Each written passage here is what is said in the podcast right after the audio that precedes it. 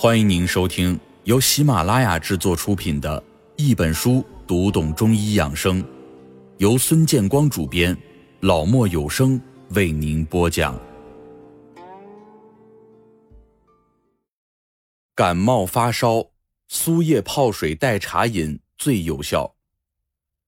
感冒乃百病之母，说起感冒，可以说没有哪个人不熟悉的，因为感冒。是在人们日常的生活中发病率最高的一种常见病，人生一世几乎没有人未患过感冒，只不过感冒时各自的症状不一样而已。有的人感冒了会打喷嚏、流眼泪，有的人感冒了会头晕头痛，还有的人感冒了之后会发热或是发冷。感冒了有发热的症状时，我们首先就是要退热，那么。感冒了之后发冷时，当然就是要让身体立刻的温暖起来，加件衣服或是盖厚一点的被子，当然都是保暖的好方法。但是这些都不能从根本上解决问题。要想从根本上解决问题，最有效的方法就是喝苏叶水，也可以用苏叶水泡脚。只要身体一出汗，驱散了外寒，发冷的症状也就自然消失了。苏叶又叫紫苏叶，全国几乎任何地方都会有。煮鱼的时候，将苏叶洗干净，放在鱼汤里，一锅鲜美的鱼汤，因为有了苏叶的点缀，不但非常好看，味道还十分的鲜香。时至今日，紫苏叶的浓烈气息，对很多人来说是一股萦回不去的童年记忆，在脑海中飘荡着。其实。紫苏作为鱼的指定调味品，从西汉时期就已经开始了。汉代梅城在其名副《七发》中即开列了鲤鱼片坠紫苏等佳肴。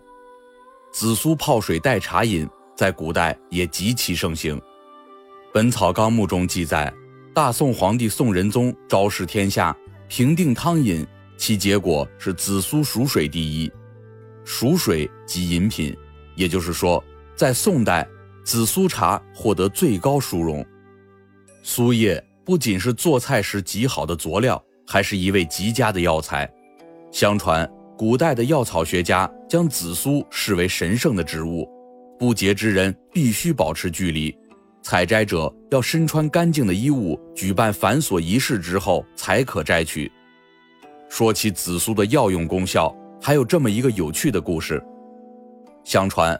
华佗有一天在江南某地的河边上采药，无意中发现一只水獭正在贪婪地啃着螃蟹。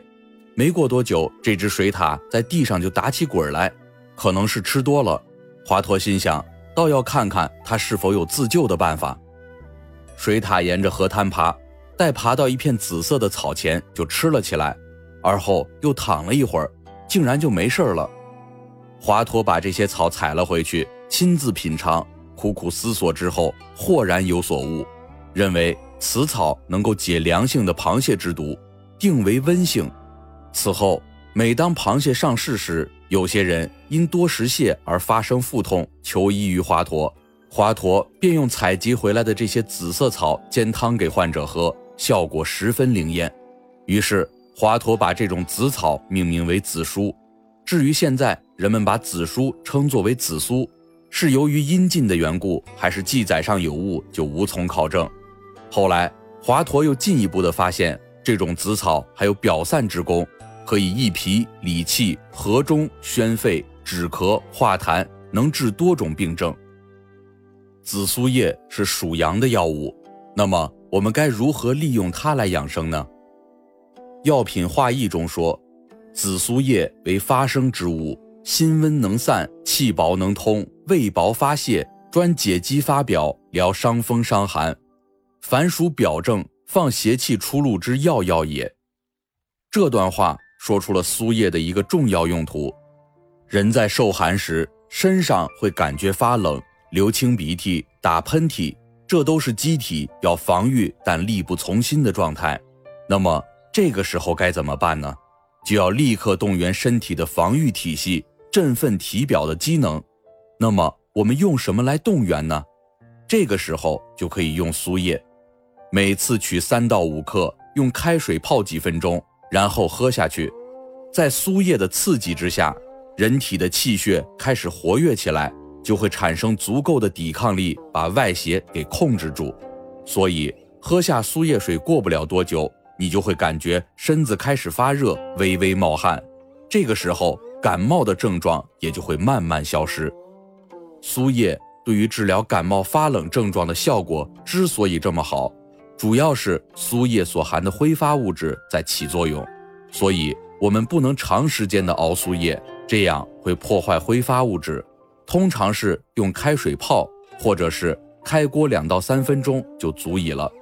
还有一点要注意的就是，不能够空腹服用苏叶水，因为空腹的时候人体的元气不足，无法发汗，一定要在腹中有食物的时候，才能用发汗的方法来进行调理。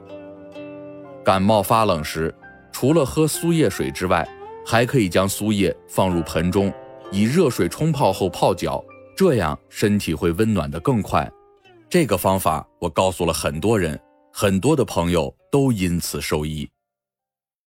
亲爱的听众朋友，本集已播讲完毕，下一集与您分享体内有寒，艾姜煮蛋胜似灵丹妙药。感谢您的收听。